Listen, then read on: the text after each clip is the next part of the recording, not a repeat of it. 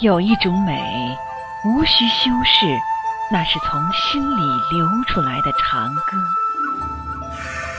河畔滩头，关关雎鸠的鸣唱声里，我们听见了窈窕淑女、君子好逑的爱情箴言。山野林地。侃侃伐檀声里，我们看见一群袒露的脊背上迸发出的不稼不色、舞曲和三百亿息的悲怆。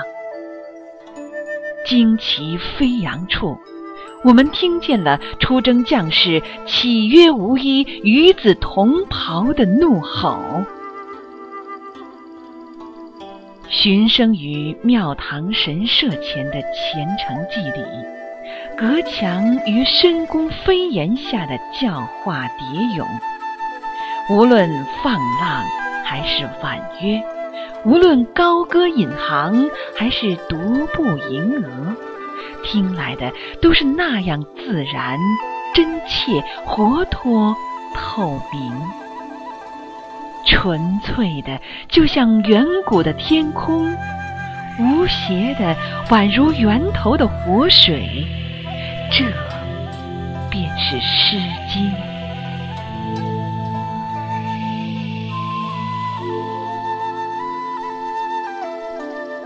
有一种美不会凋谢，那是盛开在一个民族血脉上的鲜花。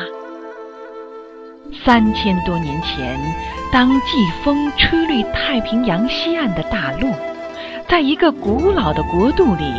我们没有留下姓氏的先民，将生活、爱情、劳动揉进琴瑟，穿越于关中走廊、中原沃野、齐鲁大地、燕山脚下，让散布在山间田野里的飞歌流韵，蔓延成一条生生不息的文化长河。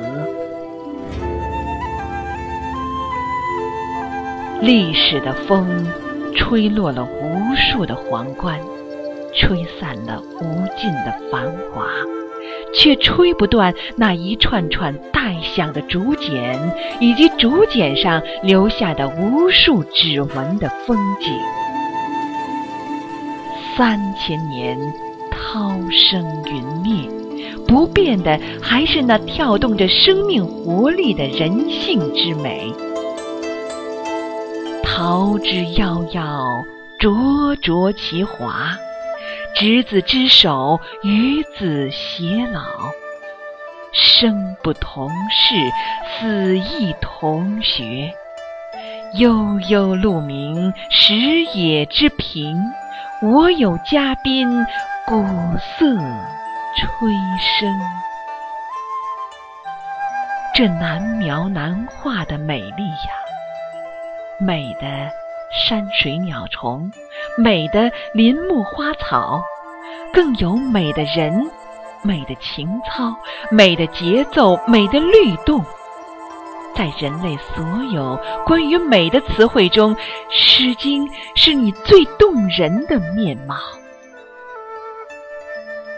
我们欣赏靓女，就会想起巧笑倩兮。美目盼兮，那一抹秋波融化千年不化的冰霜和冷漠。我们赞美俊男，就该是寻美且人，寻美且舞，手握用美化成的利剑，展现那内心的仁爱。来吧。让我们循着先民的歌唱，去无限的接近浩瀚的文化长空吧！来吧，让我们沿着诗三百的诗行，去踏青，去漂流，去追寻，去拾起尘封记忆中永远的歌。哦，美哉，《诗经》！